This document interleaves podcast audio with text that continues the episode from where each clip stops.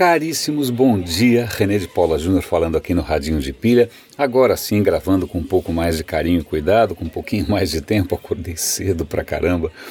E eu gostaria, a pauta de hoje aqui no Radinho, ela é um pouco inusitada, bom, se bem que essa é quase a regra, né? A gente está sempre tirando algumas, alguns coelhos da cartola.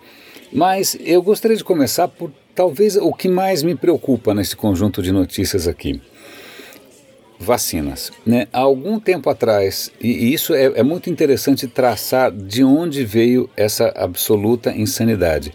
Há algum tempo atrás, um cara que já foi desbancado por todo mundo, que já perdeu a licença, etc. e tal, publicou um relatório dizendo que vacinas estariam ligadas ao autismo. Pois bem, não, não tem nenhuma correlação, o cara já foi desmentido. Mas, como diria Dilma, o, o, o dentifrício saiu do tubo, alguma coisa parecida. É, o gato saiu não sei de onde. É, pronto, essa coisa ganhou é, uma proporção bíblica e a internet surtou e as pessoas começaram realmente a acreditar que vacinas provocam autismo, por mais que a ciência, por mais que a medicina, por mais que o governo tente convencer do contrário. Isso nos Estados Unidos e isso é na Califórnia, onde em princípio as pessoas são esclarecidas, certo? E o que acontece é que vacinas não são apenas uma decisão pessoal. Ah, é o meu direito como cidadão não vacinar o meu filho. Acontece que se você tem um filho não vacinado, ele coloca todo mundo em risco. Então tranca o menino em casa, né? deixa o cara no porão, sei lá, mas se o cara vai para a escolinha, né? então só para ilustrar a, Ars Técnica, que é um, um veículo que eu respeito, está aqui com, uma, com um estudo interessante dizendo que se a taxa de vacinação de varíola cair 5%, 5%, não precisa de muita gente, certo? O número de casos de varíola vai aumentar 11 vezes. Né? Então imagina se sobe um pouquinho mais. Então basta um pouquinho, algumas pessoas terem essa decisão, entre aspas, é, individualista, tal, ou seja o que for, para pôr em risco para gerar epidemias. Né? A varíola tinha sido praticamente eliminada dos Estados Unidos em 2000 e agora, graças ao obscurantismo, à absoluta ignorância, à teimosia de gente que foi para a escola, né? Eu estou sendo aqui enfático porque não dá para ser neutro. Essa coisa de ser neutro é, na verdade, indiferença para mim e isso não é uma questão que dê para ficar indiferente. Então, portanto, informe-se: vacina é importante, a menos que você queira que a gente volte para a Idade Média, né? o que é uma coisa que eu não tenho o menor interesse no momento. Voltando para um pouco. Ontem eu comentei uma, uma, um artigo, também me empolguei, como eu acabo de me empolgar, que era um artigo que tentava associar a líderes a sociopatas. Né? A tese é que alguns indivíduos que a gente poderia classificar como sociopatas, sociopatas é um, é um degrau abaixo do psicopata. Né? Então, um sociopata é muito comum que o sociopata tenha uma ânsia de poder. Dane-se família, dane-se amigos, dane-se qualquer coisa, porque o cara quer é poder.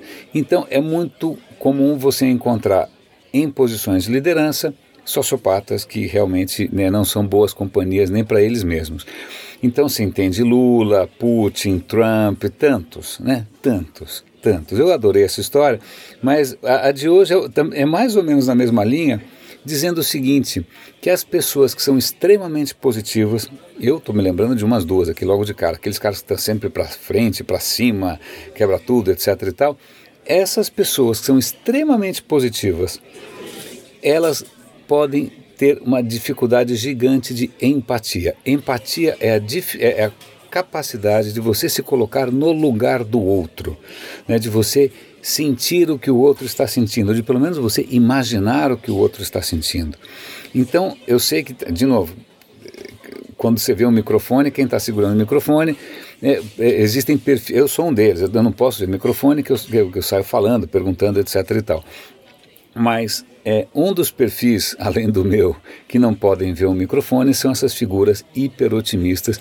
E se a gente se pautar por elas, eu não sei se é um bom caminho, agora digo eu aqui que preza é, imensamente a empatia, porque essas pessoas, na verdade, esse otimismo todo, eles não estão nem aí para aquilo que você está sentindo. E certo é você que, é você, que é uma pessoa que sente. Agora, quem não sente é uma aberração, e só que essas pessoas também, além de sociopatas, que querem ser líderes, eles podem ser essas pessoas extremamente positivas, pro alto e avante, pensamento positivo, né? É, então, só para é, vale vale a leitura. Eu vou dar o link aqui. Vocês façam seus próprios é, julgamentos, como sempre. Eu tinha achado mais alguma coisa interessante aqui. Vacinas, eu já falei com vocês. Estou olhando aqui as minhas anotações. Ah, isso é bastante interessante. É, voltando à questão de isso é ciência, mas é tão legal porque é uma ciência que contradiz a intuição. É, eu vi, é um videozinho muito bonitinho, um videozinho de dois minutos, se vocês quiserem assistir, é uma graça. E a pergunta é simples: você consegue, você, com seus dedinhos, com a sua pele, você consegue medir a temperatura? Você consegue saber a temperatura, por exemplo, do chá, da água, de um prato? Aí você vai falar, claro, eu ponho o meu dedinho e eu sei se está quente ou está frio. Mas a questão é mais interessante. A questão é mais interessante do que isso pelo seguinte: na verdade, do ponto de vista físico, não existe uma coisa chamada temperatura. Né? Quando uma, a gente diz que uma coisa está quente ou fria, ou mais quente ou mais fria, na prática isso quer dizer não é que o elétron mudou de cor, o próton ficou mais gordo. Não, simplesmente é, as, as partículas estão mais agitadas. Né? Quando a gente acrescenta energia, quando a gente, entre aspas, esquenta alguma coisa, esquentar significa que as partículas do sólido, do gás, do líquido, elas estão muito mais agitadas que o normal. É isso que a gente percebe como temperatura. Tá? Quando você coloca um termômetro na água quente e ele mostra que a temperatura está subindo, significa que as partículas estão ali ensandecidas, cada vez mais ensandecidas, porque elas estão recebendo energia do fogo, seja do que for. Né? Então, o conceito de temperatura tem a ver com o quanto as partículas estão se mexendo, ok? Então tá. Quando você coloca a sua mãozinha, as partículas da sua mãozinha estão se mexendo de uma certa maneira, você coloca em contato com um corpo que, por exemplo, está com as partículas se mexendo muito mais, ou seja, está mais quente, o que acontece? Essas partículas se mexendo muito mais, elas vão fazer com que as partículas da sua mãozinha também se mexam muito mais. A sua mãozinha tem nervos, o nervo vai falar: "Xi, né, eu acho que as coisas estão esquentando". Como é que ele sabe que as coisas estão esquentando? Porque as moléculas da sua mãozinha estão se mexendo muito mais. Então, na verdade, o nervinho lá na sua mão, ele está medindo não a, a prato, a colher, o chá, ele está medindo, na verdade, o que acontece com a sua pele. Ok? Então você não está medindo a temperatura de nada, está medindo a temperatura da pele. Para ilustrar, o, outro aspecto disso é o seguinte: se você colocar dentro de um congelador dois objetos, uma latinha de cerveja, outra coisa, vamos pensar, por, por exemplo, um, um, uma placa de, de, de, de, alumínio. Você pega lá um bloquinho de alumínio, uma latinha de alumínio, coloca no congelador e você coloca um livro, deixa os dois lá uma hora. A hora que você tira, do ponto de vista físico, ambos os corpos estão à mesmíssima temperatura. Mas se você colocar o seu dedo no livro e você colocar o seu dedo na latinha, você fala, não, a latinha está muito mais fria, qual que é? Né? É? Colocou o dedo no livro, é, colocou o dedo na latinha, ups, está muito mais frio. Por que isso acontece, embora os dois estejam à mesma temperatura? Acontece que o papel, como outras substâncias, madeira, isopor, etc. e tal, é o que a gente chama de um isolante. Isolante por quê? porque essa movimentação toda, né, que, que, que a gente associa com temperatura, ela se propaga muito devagar. Então, se você ficar segurando seu dedo no livro por um minuto, uma hora, finalmente a sua mãozinha vai gelar.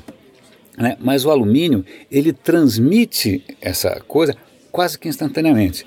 Então, embora os dois estejam na mesma temperatura, a hora que se coloca a mão nos dois, o alumínio esfria a sua mão muito mais rápido porque o alumínio conduz calor.